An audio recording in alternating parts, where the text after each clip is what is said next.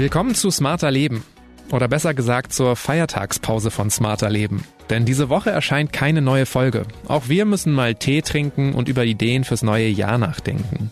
Die nächste Episode von Smarter Leben hört ihr dann ab Samstag, dem 4. Januar 2020. Zwischen den Jahren ist ja oft die Zeit, wo man neue Pläne macht, sich Dinge vornimmt. Mehr Sport, mehr Zeit mit dem Partner, die Wohnung ausmisten. Wenn ihr gerade solche Ideen für euren Alltag im Kopf habt, dann lasst uns gern dran teilhaben.